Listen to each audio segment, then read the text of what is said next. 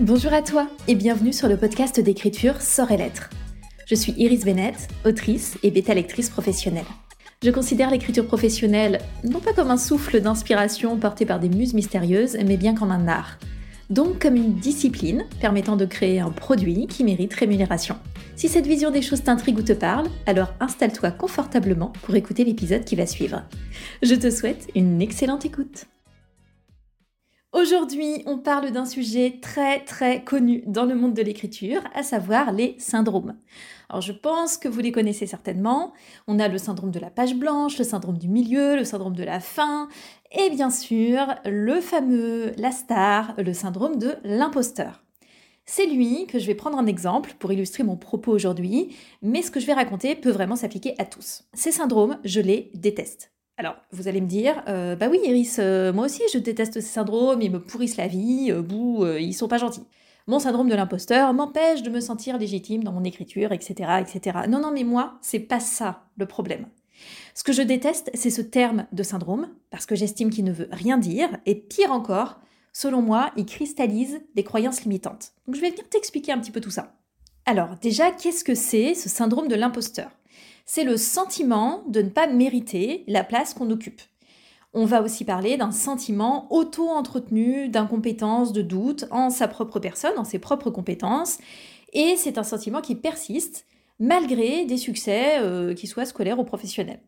Donc il s'agit d'un conflit, d'un décalage entre la perception qu'on se fait des autres qui réussissent, ou qui occupent euh, une place, et la façon dont on se perçoit soi-même. Ok, très bien. Donc syndrome de l'imposteur, on touche directement au sentiment de légitimité, en l'occurrence d'illégitimité par rapport à une position, en l'occurrence par rapport au fait de se sentir auteur ou autrice, d'écrire des bons manuscrits et ainsi de suite. Alors il y a un point qui est super intéressant là-dedans, c'est la notion de succès. Euh, je t'invite vraiment à définir ta propre notion du succès parce que sinon tu vas simplement t'approprier la vision du succès d'autres personnes et je peux te garantir que ça ne t'apportera aucune joie. Mais ce serait trop long d'en parler ici, donc le succès éventuellement on en reparlera dans un autre épisode. Là on va vraiment se concentrer sur cette notion de syndrome. Un syndrome, c'est un ensemble de symptômes, de signes, de comportements qui sont révélateurs d'une situation qui est considérée comme mauvaise, d'une situation pas terrible. D'un point de vue médical, ce sont des symptômes qui pourraient être révélateurs d'une certaine maladie. Donc ce syndrome de l'imposteur, il rassemble quand même un certain nombre de concepts, mais ce qui ressort tout de suite, c'est que le syndrome, ce n'est pas la maladie. Le syndrome, ce n'est pas la source du problème. Ce sont des signes qui cachent autre chose. Le syndrome de l'imposteur n'y fait pas exception. Le syndrome de l'imposteur n'est pas la source de ton problème. Et c'est pour ça qu'il me plaît pas du tout. Quand j'ouvre les réseaux sociaux, quand je discute avec des auteurs ou des autrices, il y a cette obsession constante du syndrome de l'imposteur. Bah oui, parce que le fait de placer un nom sur ce sentiment de doute, bah sur le coup, ça soulage. On se sent moins seul on se dit que c'est quelque chose de courant et ça, évidemment, c'est rassurant. Euh, on n'a pas du tout envie euh, de subir un sentiment désagréable euh, dans son coin. Donc, si on peut mettre une étiquette dessus et avoir l'impression qu'on fait partie d'une communauté de gens qui partagent la même chose, c'est cool. Mais attention, ce qui rassure, ça n'aide pas forcément. Parce que, bah, qu'est-ce qui se passe quand on a enfin trouvé ce terme de syndrome de l'imposteur, qu'on se le colle sur la tête, on dit qu'on en souffre, on souffre du syndrome de l'imposteur. Bah, déjà, euh, je ne sais pas ce que tu en penses, mais on a décidé qu'on souffre du syndrome de l'imposteur. On a décidé de souffrir. Déjà, on est d'accord, euh, c'est pas foufou. Pour notre mental, pour notre force mentale, c'est pas terrible. Mais en plus, maintenant que le mot est posé, on a l'impression d'avoir été au bout du chemin. Voilà, c'est bon, on sait ce qu'on a. On a le syndrome de l'imposteur. À chaque fois qu'on se sentira en galère, on va pouvoir invoquer le syndrome de l'imposteur, on va pouvoir dire que c'est de sa faute, on va pouvoir le maudire, on va pouvoir faire un petit post Instagram. Et en plus, il y aura plein de gens qui vont réagir à ce post Instagram parce que le fait de montrer de la vulnérabilité, ça génère de l'engagement parce que tout le monde vient aussi exposer sa propre vulnérabilité. Bref, c'est des posts qui euh, euh, génèrent de, l'intérêt euh, parce qu'on a envie de réconforter la personne. Mais est-ce que ça t'aide qu'on te réconforte? A priori, pas beaucoup. Je pense que tu le sens déjà, je vais être encore plus clair, je n'ai vraiment aucune patience avec ce type de contenu.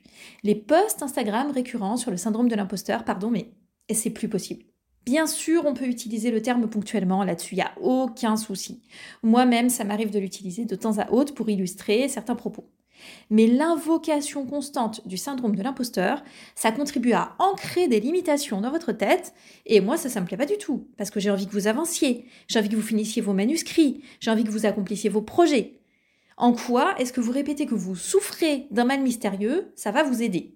C'est ça la question que je me pose à chaque fois. Ça n'aide pas. On va illustrer ça avec un exemple très simple. Vu que le syndrome de l'imposteur, ça emploie son, vocabulaire au, domaine médical, ben on va faire la même chose. Donc imaginons trois personnes qui disent qu'elles ont mal au ventre. Toutes les trois, elles ont mal au ventre. Elles pourraient même faire un post Instagram pour expliquer qu'elles ont mal au ventre. Et il y aurait d'autres gens qui viendraient en commentaire leur dire Ah là là, mais oui, c'est dur, moi aussi j'ai mal au ventre. Ok. Sauf que si on creuse un peu plus loin, quelle est la réalité? Il y a une personne qui a mal au ventre parce qu'elle a ses règles, et elle souffre, en l'occurrence, de l'endométriose. Il y a une seconde personne qui a mal au ventre parce qu'elle a trop bouffé, et qu'elle souffre d'une indigestion. Et il y a une troisième personne qui a mal au ventre parce qu'elle a chopé la gastro. Ok, donc ces trois personnes ont mal au ventre, et pourtant, ça n'a rien à voir. Donc tu vois, non seulement ce n'est pas le même mal de ventre, mais en plus, si on s'arrête à ça, si on s'arrête au mal de ventre, bah, on a l'impression que ça y est, on a déterminé ce qu'on avait, alors que pas du tout. Il faut aller voir au-delà. Donc rien n'est réglé. Le syndrome n'est pas la source du problème, ce n'est qu'une manifestation. Et c'est pareil pour le syndrome de l'imposteur. Une fois que tu t'es collé l'étiquette du syndrome de l'imposteur, tu n'as pas avancé sur ton problème. Donc c'est parfaitement inutile, mais c'est même pire que ça. Parce que ça ne t'aide pas à avancer, mais ça peut même carrément t'empêcher d'avancer.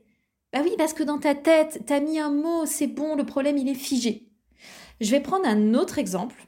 Je vais illustrer avec euh, Voldemort, le grand méchant dans Harry Potter. Alors, euh, petit warning, loin de moi l'envie de cautionner J.K. Rowling et ses propos transphobes, mais Harry Potter c'est vraiment un cas d'école sans mauvais jeu de mots, puisque ce, charmant Harry va dans une école de sorciers, mais c'est difficile euh, de présenter certains cas, notamment en littérature, sans mentionner Harry Potter, qui reste quand même un truc assez classique. Bref, revenons à Voldemort, je vais spoiler un peu, si jamais vous ne l'avez pas lu, ou si jamais vous n'avez pas vu les films.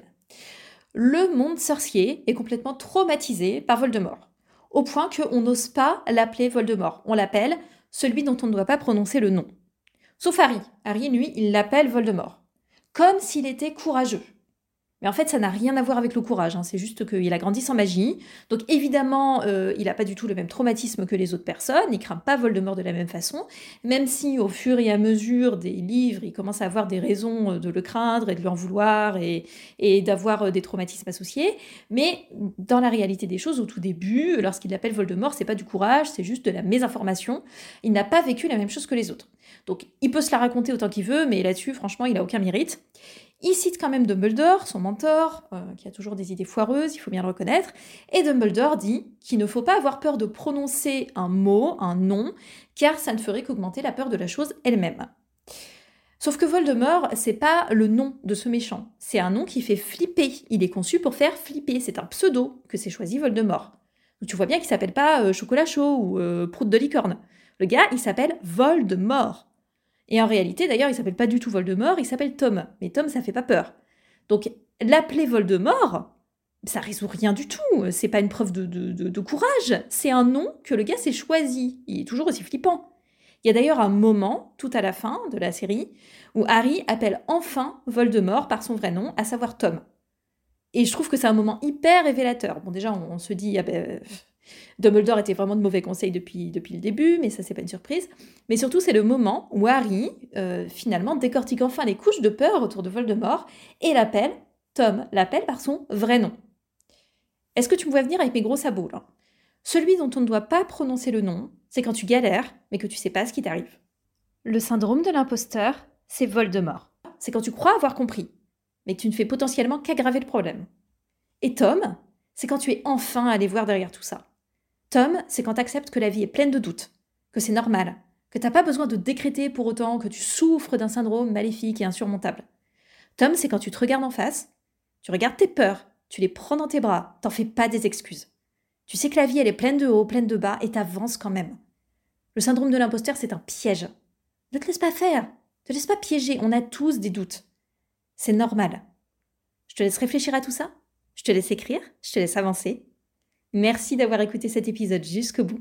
N'hésite pas à t'inscrire à la newsletter pour du contenu supplémentaire ou à me suivre sur les réseaux sociaux. Je te souhaite une très belle journée, sans syndrome de l'imposteur, peut-être avec des doutes, mais que tu sauras surmonter. Et je te dis à la prochaine.